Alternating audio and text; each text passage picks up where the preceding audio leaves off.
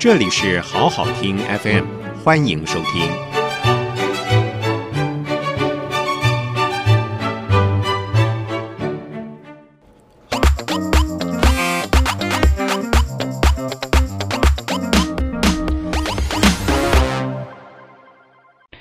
大家好，欢迎收听点点美国，我是黄兆平，在美国纽约。今天想和大家谈纽约的路边摊经济。中国大陆总理李克强日前提出地摊经济，试图用路边摊解决大陆的高失业率和下滑经济，引起不少人的争议和侧目，还有人不明就里，见缝插针，怀疑他和中共领导人习近平的关系出现了裂缝。但这不是我今天要谈的话题，我今天想跟大家聊一聊。另类的纽约路边摊经济。纽约市是全美新冠病毒的重灾区，四个月下来达到了零确诊、零死亡率，走来确实不容易。不过，全美确诊的案例已经突破了三百二十万人，死亡人数也距离十五万人不远。加州、佛罗里达州、德州三大州最近案例激增。一波未平，一波又起。纽约市原本六月二十二号恢复第二阶段开放经济，打算让餐厅可以恢复堂食，但是受到这一波疫情的波及影响，计划又整个搁置了。除了外送自取之外，只能继续维持户外用餐。七月这个时候是纽约一年当中最热的季节。顶着摄氏约三十度高温，在户外吃饭用餐，确实不是一件容易，也不是一件舒服的事情。加上担心感染，还得维持六英尺的社交距离。而帐篷下的路边摊服务，除了卫生条件较差，有车辆的废气和噪音外，税和小费也少不了。而且疫情下，小费。给的还比平常还多。以往在纽约市 SOHO 小意大利区，还有中城一些观光客比较多的地方，部分餐厅允许户外用餐。但如今这种情况已经遍及到全市很多地方。为了拼经济，过去一个多礼拜，许多原本不设户外用餐区的餐厅也加入了户外用餐行列。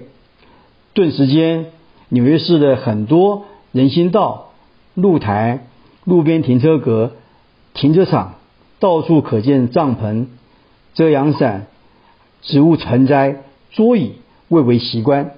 这是纽约很少见的情形。华人餐厅以往并没有提供所谓的户外用餐，但为了生存下去，不少东家担心不知何时才能够重启室内用餐。只好硬着头皮改变策略，加入地摊经济行列，拼一天是一天。最主要原因是中餐的菜色跟佳肴讲究的是温度，而且汤汤水水，炒出来菜呢又要尽快上桌，以免口感变差。所以呢，户外的用餐环境并不太适合中餐厅。而对于闷了一百多天的纽约客而言，虽然疫情还在，天气又热，户外用餐也不舒服，又贵，但钱不是问题，重点是能够出来透透气，庆祝庆祝。纽约人就是那么样的潇洒自在。不过这两天又出现了另外一个令人头疼的问题，随着户外用餐的人多了，食物的气味把老鼠从地下道。地铁给引出来了，许多餐馆餐馆老板紧急向市政府求援，希望市政府能够出手协助解决日益严重的卫生问题，否则疫情下不来，又招来另一个食安问题。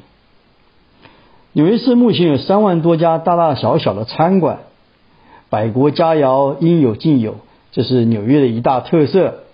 光是华人经营的餐馆就不下千家，但推迟堂食的时间，已经让关闭三个多月中中三个多月中餐馆愈加举步维艰，陷入更深的危机当中。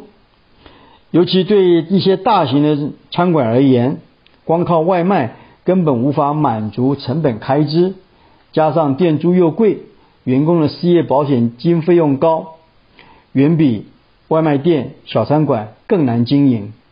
如果政府没有办法尽早恢复室内堂食，不少餐厅恐怕最后只能走上倒闭、破产一途。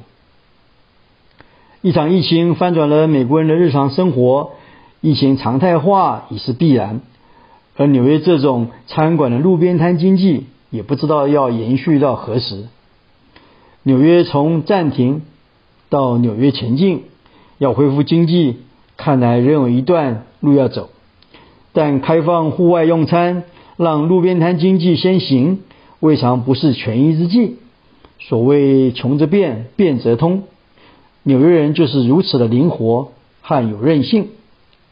今天就暂时谈到这边，谢谢收听，我们下回再见。